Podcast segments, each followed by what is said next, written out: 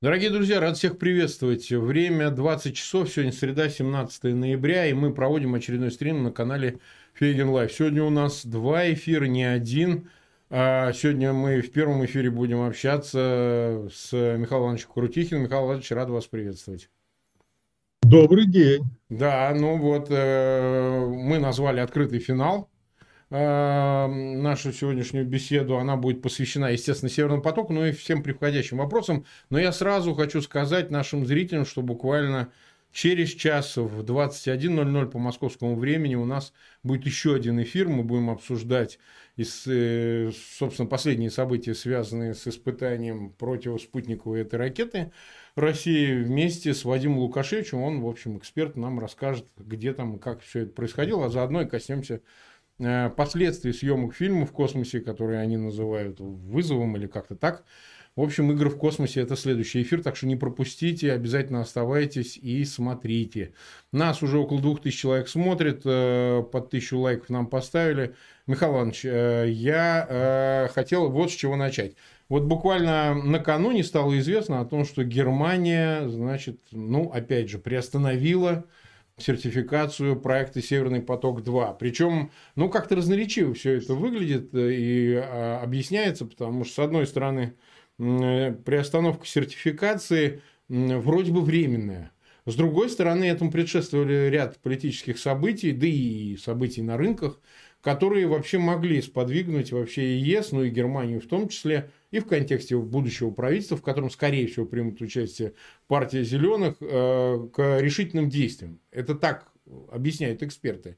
Как это на самом деле выглядит? Ну, мы хотели узнать у вас. Что вы скажете по поводу такой перспективы дальнейшей, что сертификация она будет возобновлена через какое-то время, или это какое-то более серьезное решение со стороны властей Германии?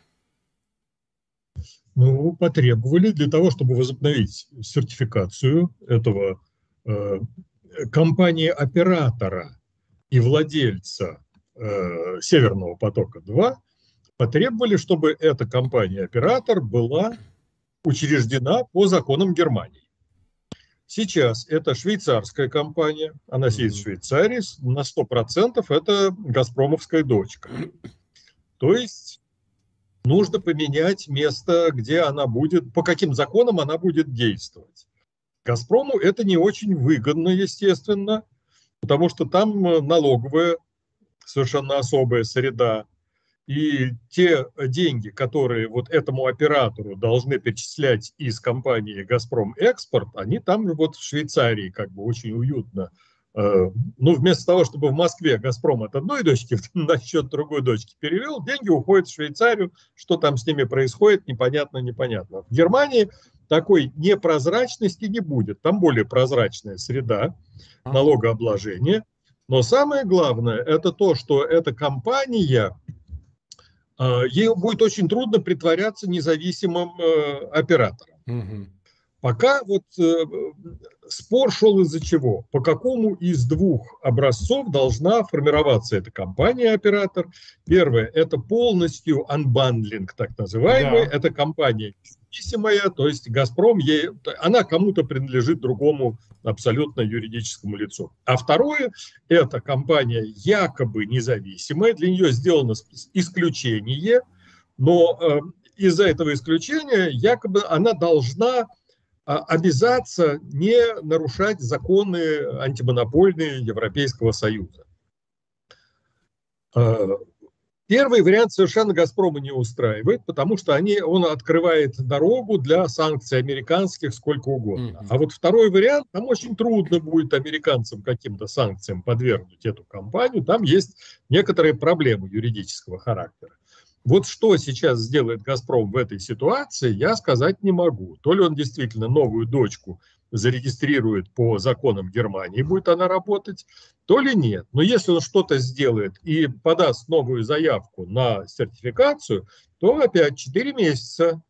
Это вот срок, за который нужно это все сертифицировать. А там работают э, э, страны, которым этот проект не нравится. Это даже не само, в самой Германии. Там очень э, громко выступают поляки, угу.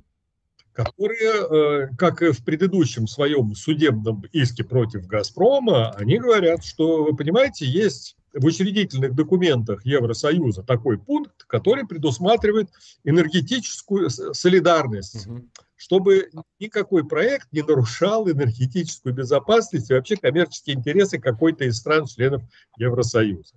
А тут еще к, в качестве наблюдателей к этой сертификации даже ну, пригласили, позволили войти э, украинской компании, которая занимается транспортировкой газа транзитной, хоть Украина не член ЕС. И, и вот эти э, мнения, э, насколько я знаю, учитываются не только членов ЕС, да, они не имеют решающего значения, но те, кто занимается сертификацией, они очень внимательно наблюдают и боятся после того, что могут последовать судебные иски, как это уже было в случае Польши. Вот ситуация пока опять нерешенная.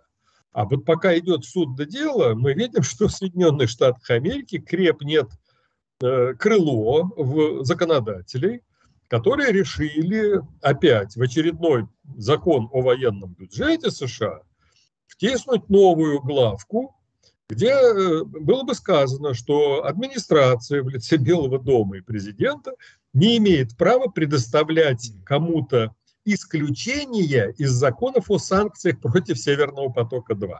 Угу. То есть все, если нужны санкции, значит Белый дом уже не имеет права вести себя так, как он вел до сих пор, угу. вот администрация так. Байдена. И я не исключаю, что это все пройдет, потому что закон о военном бюджете – это закон проходимый. Угу. Два года подряд удавалось вставить туда раздел о Северном потоке-2.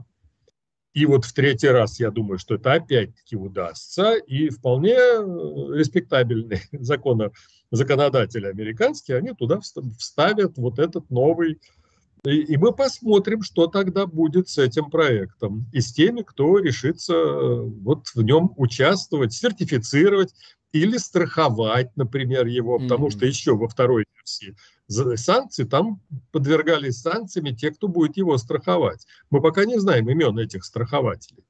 Мало того, мы не знаем названий фирм, которые ну, решились э, с технической точки зрения сертифицировать этот проект, поручившись за его безопасность. Вроде бы они тоже должны по американскому закону о санкциях подвергаться всяческим э, карам и невзгодам со стороны американцев. Так что пока, ну, э, говорить нечего. Да. Мы вот сидим, удобно расположившись, и наблюдаем, что произойдет. Пока никакого начала работы, прокачки газа мы не ожидаем, пока не будет сертификации. Ну, а что нам еще делать, Михаил Иванович? Мы за этим следим. Я думаю, мы очень ответственные э, наблюдатели, потому что мы э, не делаем скоропалительных, с одной стороны, выводов, с другой мы все-таки специально так пристально за этим следим, поскольку, ну, они сами сделали этот проект принципиальным, как бы в геополитическом масштабе, в геоэкономическом, и поэтому в зависимости от его судьбы может быть вот сами вот они так, знаете, символическое значение какое имеет. Э, провались этот проект, вообще все полетит к чертям. Ну, вот с точки зрения, если хотите, метафизической. Ну, вот так, понимаете, как бы, ага, вот, и все провалилось. Поэтому для нас это стало, ну, идея фикс э, следить именно за этим проектом, хотя, конечно, проектов у них много, и, понятно, одним только северным потоком это все не исчерпывается. Но вот смотрите, насколько можно судить, что сама Германия может изменить позицию в связи с появлением нового правительства. Она вот буквально вот уже до рождественских каникул в Германии может появиться. И вроде бы, ну опять же, это по тому, как пишет немецкая пресса, уже сложилась эта коалиция, в ней не участвует ХДС, и, в общем, договорились с зелеными, и непонятно, как договорились. Но значит ли это, что зеленые уже априори могли вот, ну, на опережение повлиять на э, позицию, собственно говоря, э, Э, на позицию а, а, правительства Германии, регулятора. да, регулятора, что, ну, раз зеленый приходит, значит, а, граница компромисса это все-таки, ну, как минимум, торможение этого проекта, запуска его. Там, может быть, они его в конечном итоге на следующий год и запустят на каких-то условиях, проведя переговоры с Москвой и так далее. Но пока это реакция на то, что подождем. Давайте не будем торопиться сертификации, несмотря на давление Москвы. А какое будет правительство и как оно и что будет делать. И регулятор поджидает немного, пока вступит э, э, значит, новая коалиция во власть, в кабинет, значит, германский. И уже тогда, исходя из этого, будут действия. Вам не кажется, что есть и такая причина, внутренняя, сугубо немецкая? Ну, я думаю, психологически это можно понять. Да, возможно, я не исключаю такого, э, такой мотивации вот этого регулятора. Но второе, я думаю, что еще сильнее, чем э, внутренняя расстановка политических сил в правительстве, влияет на позицию этого регулятора энергосетей Германии, э, влияет общая психологическая обстановка, которая в Европе поменялась ну, в результате вот газового кризиса, назовем ага. это кризисом, ага. когда цены полезли вверх, и одним из главных виновников вот этой роста Признан цен Газпром. называют Газпром. Ага. Да, Газпром, который своими действиями и заявлениями, на которые реагирует, естественно, на рынке ну, фьючерс контрактов, вот всем этим Газпром очень сильно насолил э, европейцам. Да, там были другие причины, но «Газпром» выступает как ну, наиболее очевидная, сразу э, просматриваемая такая сила, которая устроила им газовый, и тем более заявление российского руководства, которые сказали, хотите газа, значит, пускайте его по Северному потоку. То есть получается, что у нас есть проект «Северный поток-2», который вот по признанию российского руководства является политическим инструментом. И не просто политическим, а еще инструментом шантажа. То есть вы должны, если хотите, вот мы должны сделать вот так. Иначе вам газа не будет, вы там замерзнете, еще что-то и так далее. И когда стали понимать, что они у себя дома, во-первых, размещают вот этот вот политический инструмент шантажа, дополнительно. И второе, вдруг оказалось, что 10% подземных хранилищ газа, в основном на территории Германии, Австрии, то есть в Европе, в Евросоюзе, принадлежат «Газпрому», и что «Газпром» вот эти вот хранилища уже стал использовать в качестве инструмента политического шантажа, а, то э, ребята сказали, у нас здесь пятая колонна, угу. вот эти все подземные хранилища. У нас, ну, политически да, мы себя подставили, теперь нами можно манипулировать. Давайте делать что-то, чтобы вот возможности этой манипуляции сократить. Либо вот э, ускоряем все программы по возобновляемой энергетике, снова строим дополнительно атомные станции, принимаем какие-то еще меры, но только э, не пускаем, не, не сдаемся, не капитулируем перед нажимом со стороны Кремля и Газпрома. Угу. Так, 13 э, минут мы в эфире, нас уже смотрит 6300 человек, 1620 э, нам поставили лайки. У меня огромная просьба к нашим зрителям, пожалуйста, чтобы эфир посмотрел как можно большее число людей. Сегодня среда, середина недели, возможность-то хорошая есть, вечером делать особенно нечего. Пожалуйста, ссылки на этот эфир размещайте в своих аккаунтах в социальных сетях и группах. Сделайте так, чтобы к нам присоединилось как можно большее число людей. Я напоминаю, у нас будет два эфира. Сначала вот с Михаилом Ивановичем, потом мы с Вадимом Лукашевичем поговорим. Ну и по возможности подписывайтесь на канал Фейгин Live. Мы перешагнули 276-тысячную отметку.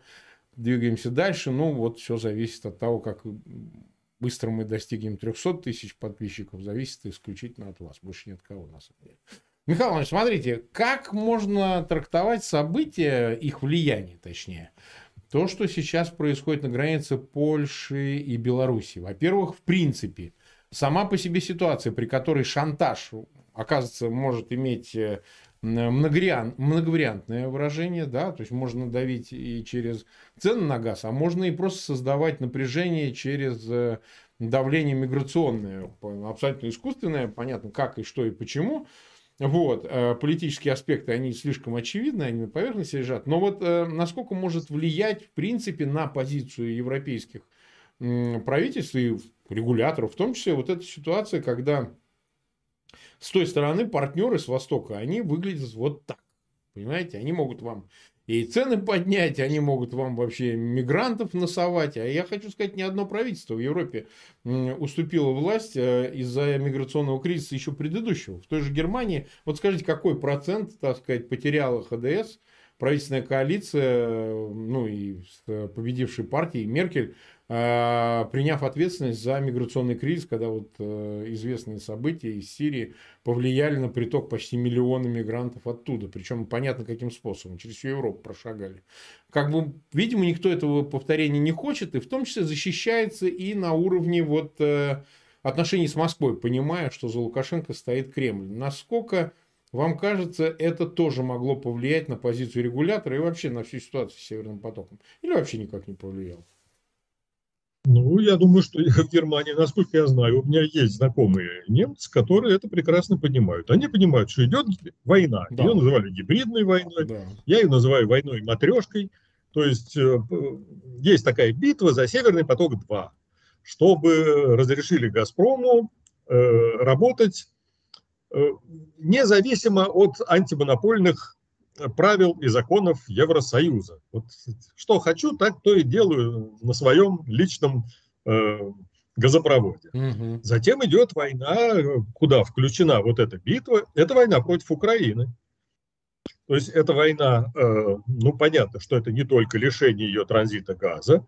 Мы видим запрет поставок э, угля, мы видим запрет поставок электричества из э, Э, с белорусских электростанций. То есть там идет вот такая более широкая э, война. Диверсифицированная, затем, диверсифицированная. Да, да, да. То есть это где Северный поток только эпизод. Затем мы видим еще более широкую войну, где война против Украины, это опять-таки эпизод.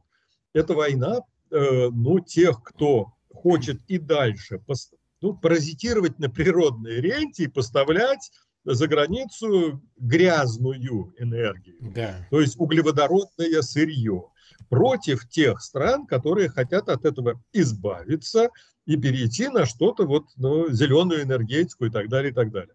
Но мы еще видим, что вот эта война более широкая, она усугубляется тем, что с одной стороны там вот поставщики этого углеводородного сырья в Европу, они к тому же, ну, мягко говоря, не отвечают стандартам демократии, которые приняты вот с другой стороны это, этой линии фронта. Угу. Поэтому война здесь переходит и в политическую плоскость, и не только из энергетической. И э, мы, мы просто имеем такую картину, которую начали осознавать в Европе все больше и больше, что они столкнулись с военными действиями, с противником, и что-то надо делать не только вот по мелкому эпизоду, и не только спасая Украину, но надо что-то делать вообще. Mm. И с э, поставками энергоносителей из России, и с тем, что вот под боком у Европы не вполне демократический строй вот так себя ведет агрессивно, тем более на Э,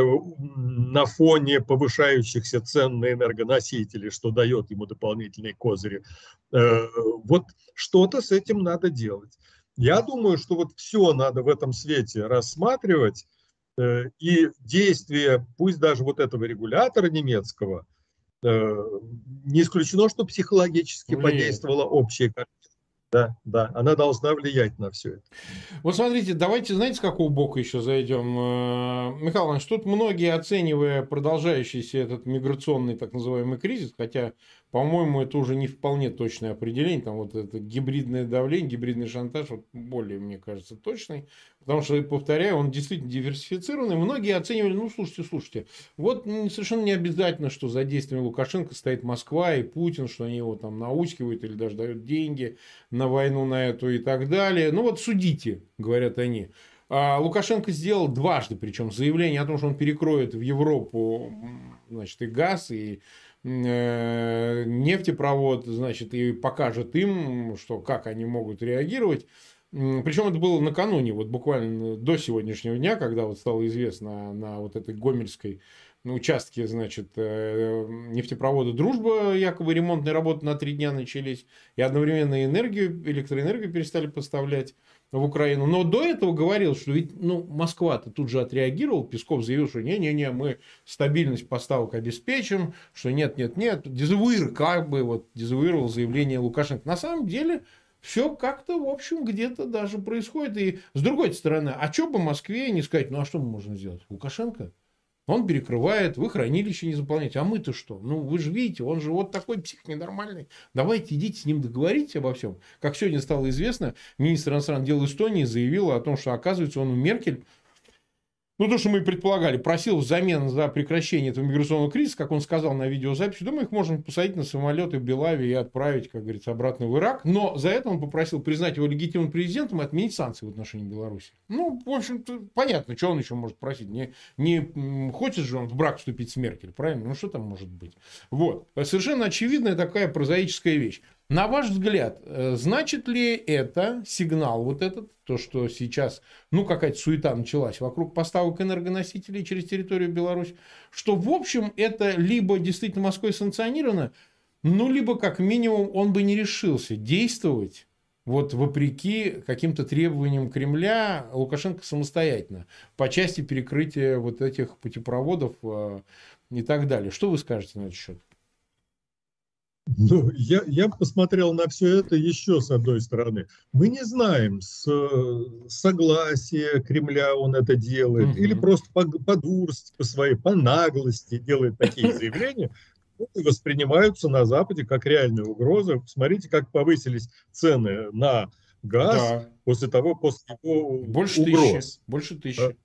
Да, да. Ну, ну, это совершенно безобразно. Они взлетели. Но я, я посмотрел на это не с точки зрения того, что ну, балабол и балабол, там, мало ли что он там такой наговорить uh-huh. может, много он уже говорил, а с точки зрения того, что он подражатель. Uh-huh. То есть он вот в такой утрированной форме делает то, что делали в Москве, да, руководство да. Москвы. Стилизуется, Смотри. стилизуется, стилизуется. Да, да, да. Что э, Москва и лично президент Путин не давал указания перекрыть подачу газа через территорию Украины в Европу в разгар зимнего сезона 2006 года, 2009, потом были перебои 2012 года, сокращение наполовину. Все открыто, публично давались указания перекрыть, на, э, сократить наполовину на 6 месяцев. Это продолжалось тогда. То есть э, а с нефтью, с этой, с дружбой, ну, давайте вспомним. У меня лежит до сих пор фотокопия резолюции Путина на письме от э, руководителя Транснефти, тогда Семен Михайлович Вайншток такой. Да, известно, известно. Он, он предложил э, закрыть дружбу вообще и оставить только вот э, в Белоруссию пускать там 18 миллионов тонн в год нефти, чтобы запитать два нефтеперерабатывающих завода, а все остальные, вот э, дружба все, свое отработала, купила себя э, раз четыре или пять полностью, и все.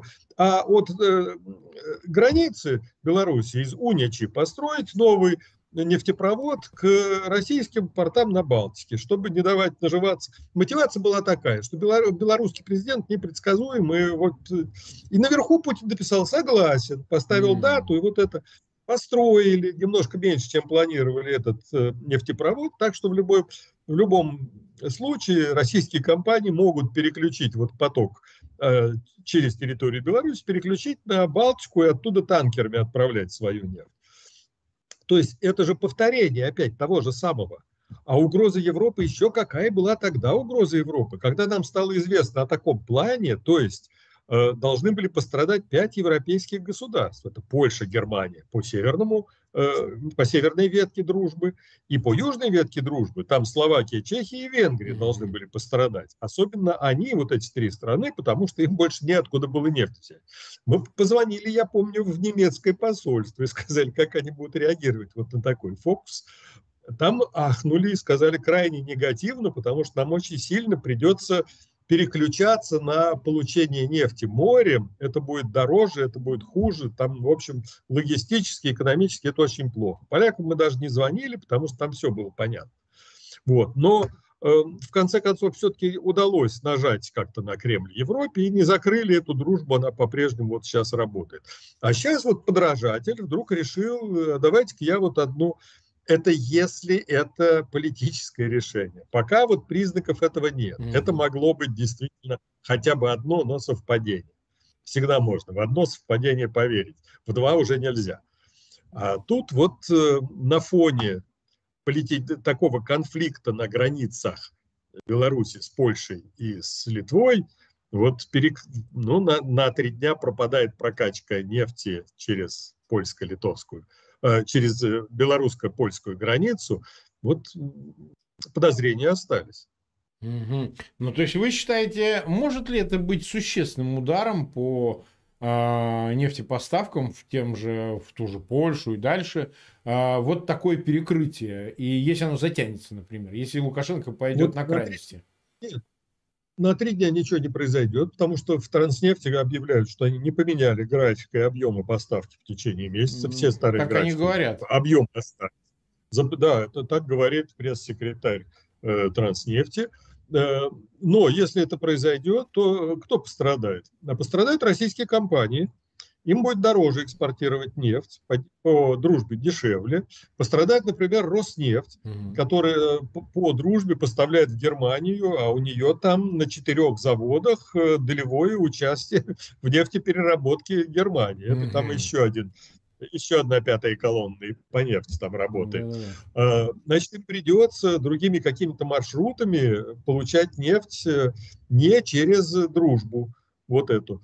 Э, ну, пострадают, естественно, экономически вот те страны, о которых я говорил. Если только северное направление, то Польша и Германия. Им придется переориентироваться на получение э, нефти танкерами морем. Так.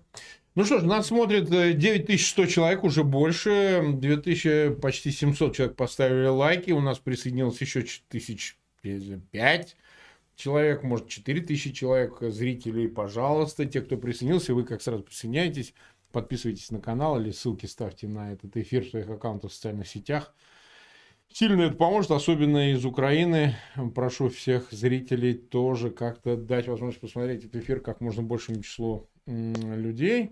Вот, это не безинтересно. И вот мы как раз по Украине-то и поговорим. Вот мы сейчас 26 минут в эфире, как раз есть смысл обсудить ее. Вот смотрите, там сейчас непростая внутренняя политическая ситуация, причем не в последнюю очередь, ну, не только, конечно. Проблема заключается в ожидании этой холодной зимы и, в общем, а, какой-то проблемы именно из-за цен на газ, на энергоносители – взлетевшие посредством вот всех этих манипуляций со стороны «Газпрома» и Кремля. Ну и, в общем, напряжение растет. Да? Напряжение растет, ну так всегда вообще. Украина зимой всегда, каждый год растет напряжение, и фоном, конечно, этого всего является энергобезопасность. И вопрос этот не решен и не решается, но тем не менее.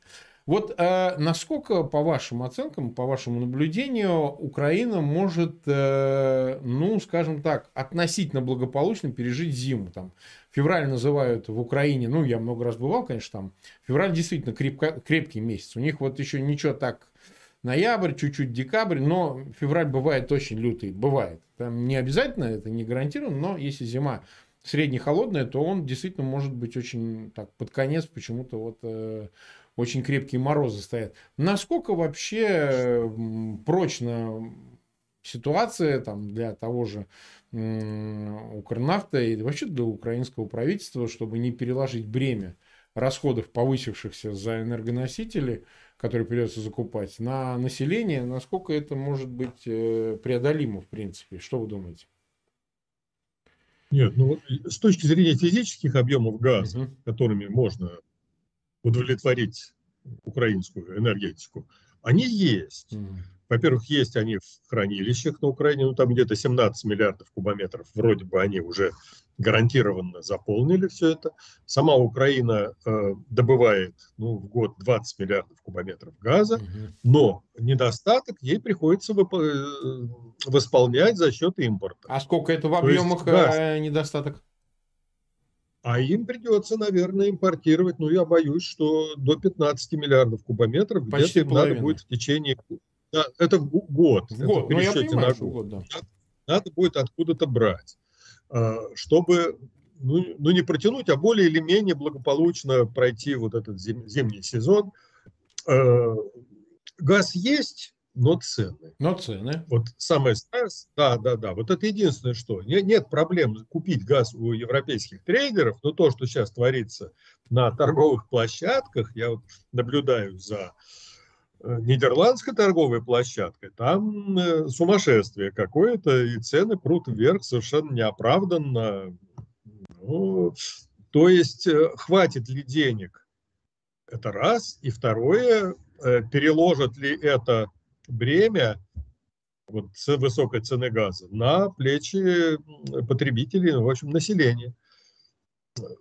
Это я не знаю, это да, я не могу понимаю. сказать. Понимаю. А, то есть, э, по существу, можно прогнозировать некое обострение из-за этих высоких цен, ну, как минимум, на энергорынке э, Украины определенно. Я правильно понимаю?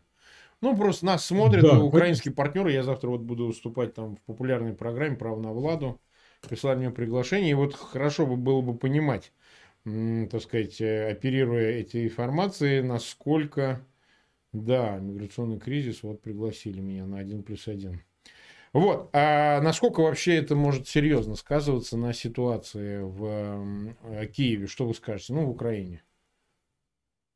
Нет, ну если высокие цены, и если придется расплачиваться за высокие тарифы на газ, то это, это будет ну, давление мощнейшее, особенно если еще и зима будет действительно. Ну, представим, очень, очень суровая, допустим, она очень суровая. Да, да, да.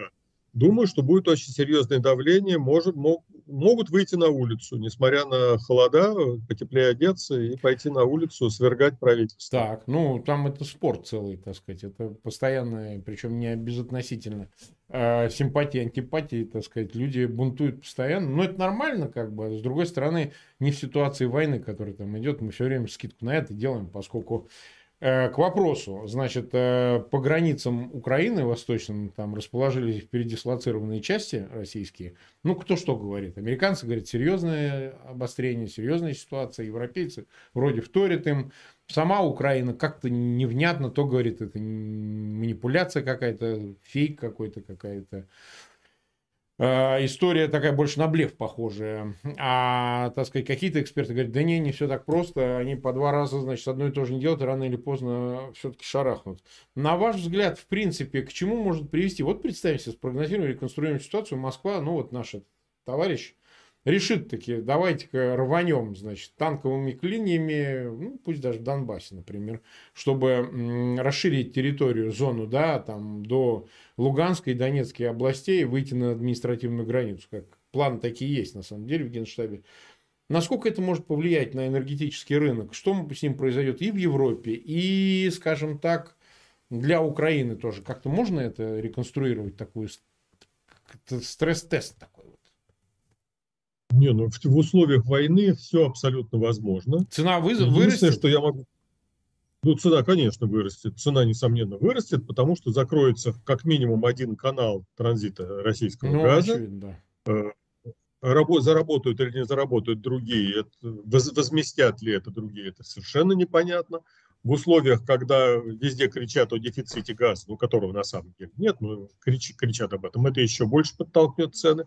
Цены взлетят э, непредсказуемые. Вот сейчас в Соединенных Штатах вроде бы там немножко сбивают цены на газ внутри Соединенных Штатов. Как это повлияет на европейский рынок газа, пока, не, пока сказать трудно, но, возможно, тоже повлияет. Цены могут пойти вниз. И вот тогда какая-то очередная военная авантюра с угу. российской стороны, она может опять подтолкнуть эти цены вверх, э, как бы наказав и европейцев, и Украину. Но большая война, я, я немножко дальше посмотрел бы, если будут новые этапы военных действий, угу. э, ну, реакция-то Европы опять будет слабенькой. Слабенькая? Вот я не вижу. Да, я не вижу единую Европу в этом а слабенькое ну, в смысле санкций, в смысле вот э, прекращения там э, СП-2, то есть они его не прекратят моментально, ну, СП-2, ну, ну, СП-2 это уже совершенно ну, мелкая уже тема. Потому что когда Меркель с э, Байденом разговаривали вот после, на своей последней встрече, то э, разговор-то шел о том, готова ли Европа организовать такое наказание России, угу. которое бы вылилось в эмбарго на поставки да. российских энергоносителей. И, и вот что? А, ну, мы пришли к, к, такому выводу, что э, если это и должно произойти, то только по консолидированному решению всего Европейского Союза. Что, Германия что достичь невозможно. Абсолютно. То есть вот это вот, э, ну, Москве удалось расколоть. Европу. И когда у нас э, деятели, приближенные к Кремлю, говорят, что Европа слабая, она вообще ни на что не способна, э, но они отчасти правы, mm-hmm. потому что действительно в их глазах Европа слабая, никакие какие были санкции? Грузия, Украина, Крым, там, Донбасс, отравители, черт знает что еще. А санкции-то, в общем-то, смешные, никаких санкций не было. И, по, и американцы тоже, когда вот они разговаривали, два лидера, то американский президент сказал, да, вы знаете, вы могли бы, не обязательно присоединимся вот к таким санкциям, но только если вот вы там в Европе все решите. То есть и с американской стороны, если не будет никаких санкций в Европе, там никто не полезет никуда никого наказывать. Особенно при нынешней байденской администрации. Ну да, ну да. Да, это интересный вывод, интересный. Нас смотрит 10 200 человек.